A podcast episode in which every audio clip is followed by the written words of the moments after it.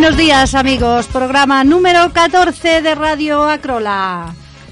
E os vamos a contar el sumario que tenemos eh, hoy. Hemos estado comiendo migas. Eh, nueva sección que nos va a llevar a la luna. Y recordamos la salida de senderismo.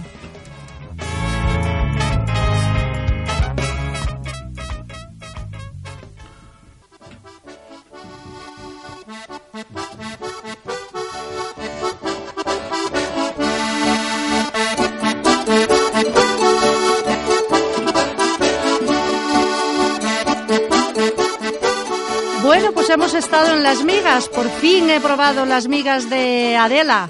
Exquisitas. El domingo pasado, día 12, un montón de gente ha venido a comer las migas que ha cocinado Adela. Eh, unas migas bastante, bastante, con bastantes cosas. Tenían panceta, pimiento, chorizo y hasta huevo frito. Estaban exquisitas y hemos estado en la cocina hablando con Adela. Hola, buenos días. Pues me he metido aquí en la cocina para ver cómo están haciendo las migas. Me he metido en, en el ajo. Y aquí tengo a Adela. Hola Adela, buenos días. Muy buenas, hija. ¿Qué tal? Más gente de la prevista, ¿no? Parece ser que sí. No, te- no tenemos sitio en el comedor, estamos No, todos... no, ya sabíamos que no iba a haber sitio para todos.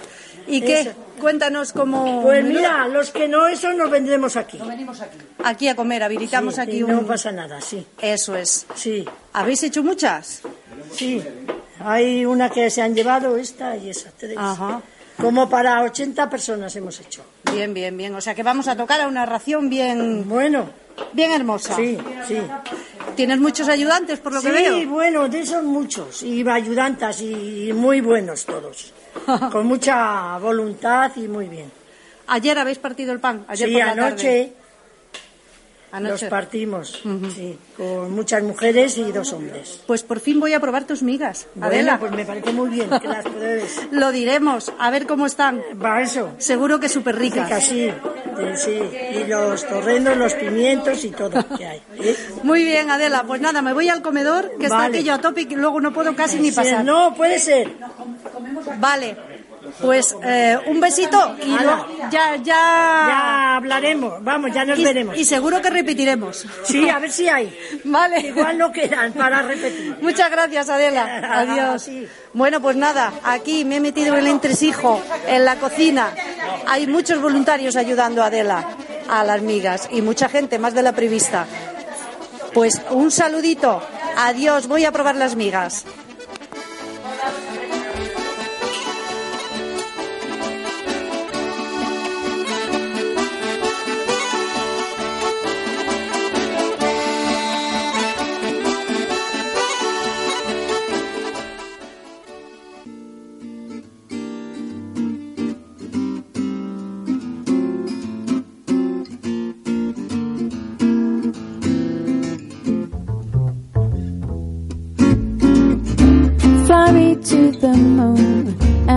Me play amongst the stars.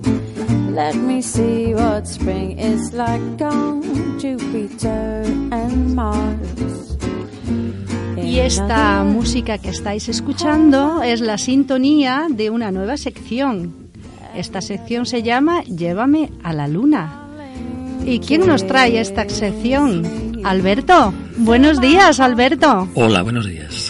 Bueno, pues eh, Alberto nos va a contar una serie de hechos curiosos que nacen en el cielo del lejano oriente y terminan en las calles de Aravaca.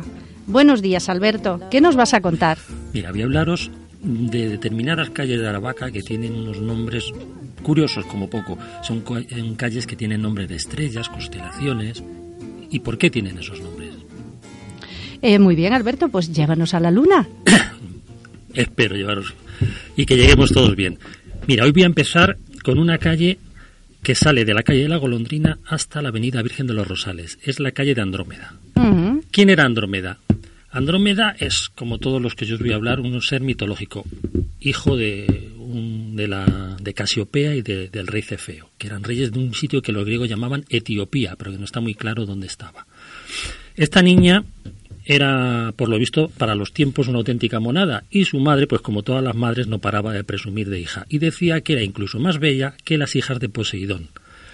Los dioses es lo que tenían, que tenían muy mal carácter, entonces que sus hijas fueran más feas que otras, pues hizo que el Poseidón entrara en cólera y mandase a un monstruo a atacar al rey Cefeo. Este monstruo era Cetus, la ballena, no era un monstruo cualquiera, era eh, la, madre de, todos los monstruos. Date cuenta que este, este, esta ballena tuvo como hijos a uno que se llamaba Cerbero, que era el perro que guardaba los infiernos, que era un perro con tres cabezas. De ahí viene el nombre de Cancerbero, el Cancerbero, el que guarda el portero, que guarda las puertas de, los sitios.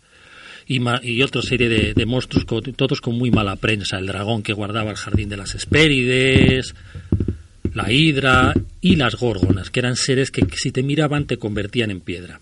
Bien, este monstruo Cetus comenzó a, a, destruir todas las costas del reino de, Cefeo y, vamos, no había manera de, de, luchar contra él. Y el rey fue al oráculo y dijo, ¿qué puedo hacer para luchar contra este monstruo? Y dice, solo puedes hacer dos cosas. O le destruyes, cosa que no podía porque no tenía capacidad para, es un monstruo horrible, o acabas con la raíz del mal, que es sacrificar a tu hija Andrómeda y que lo devore el monstruo. Entonces el, rey dijo, mira, lo que me sale más barato es sacrificar a la niña. Así que la encadenó en una roca y la dejó ahí para que la destruyera, para que la devorara el monstruo. El monstruo, bueno, pues estaba la, la pobre niña ahí encadenada y acertó a pasar por ahí otro héroe mitológico, un tal Perseo, este Perseo era muy curioso, porque como eran todos entonces, tía, acababa de, de, luchar contra otros, otro monstruo que era la medusa. La medusa era ese ser que tenía pelos de serpientes y que también cuando te miraba te convertía, su mirada te convertía en piedra. Perseo había luchado contra ella, pero la había vencido y le había cortado el pescuezo y llevaba la cabeza de, de, de Medusa en un, en, una, en un saco e iba montado en su caballo alado, su caballo ya se llamaba Pegaso.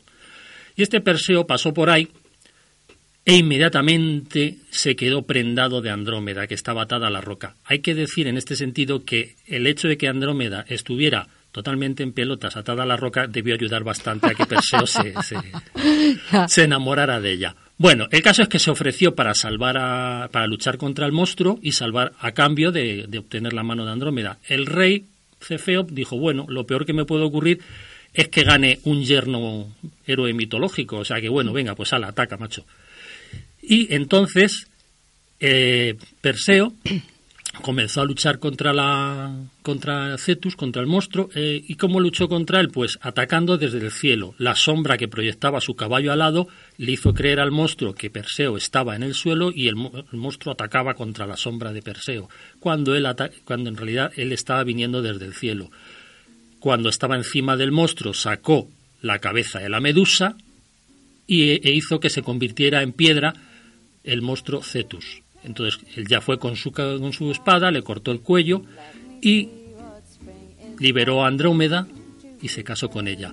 Posteriormente, Perseo, tras casarse con Andrómeda, terminó accediendo al trono de Argos, que es una ciudad antigua. Pero eso es otra historia. Muy interesante y muy divertido lo que nos ha contado Alberto en esta sección. Eh, muchas gracias, Alberto. Gracias. Esperamos seguir descubriendo calles de, de nuestro barrio de Aravaca contigo. Bueno, cuando queráis. Y que nos sigas llevando a la luna.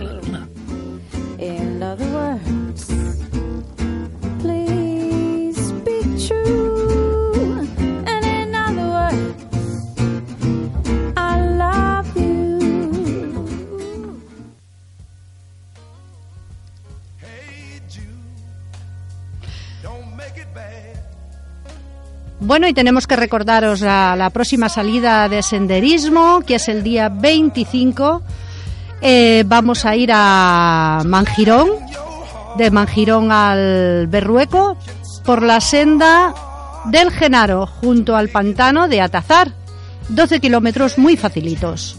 Eh, pueden ir niños porque no, no, no es de gran dificultad. Eh, ya sabéis, el próximo sábado 25. para apuntarse, el lunes día 20 en los locales de Acrola de 7 y media a 9 de la noche.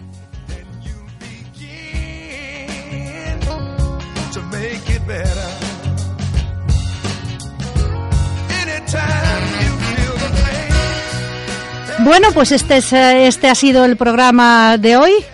Eh, nada más deciros que hasta el próximo hasta el próximo día. Espero que os haya gustado. Eh, a los controles tenemos nuestro DJ Sotillo y Juanjo que se ha pasado al otro lado.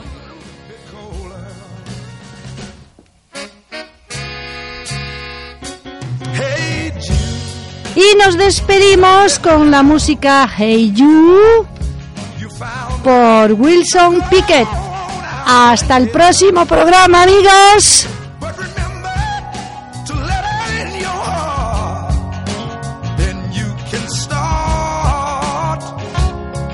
make it better.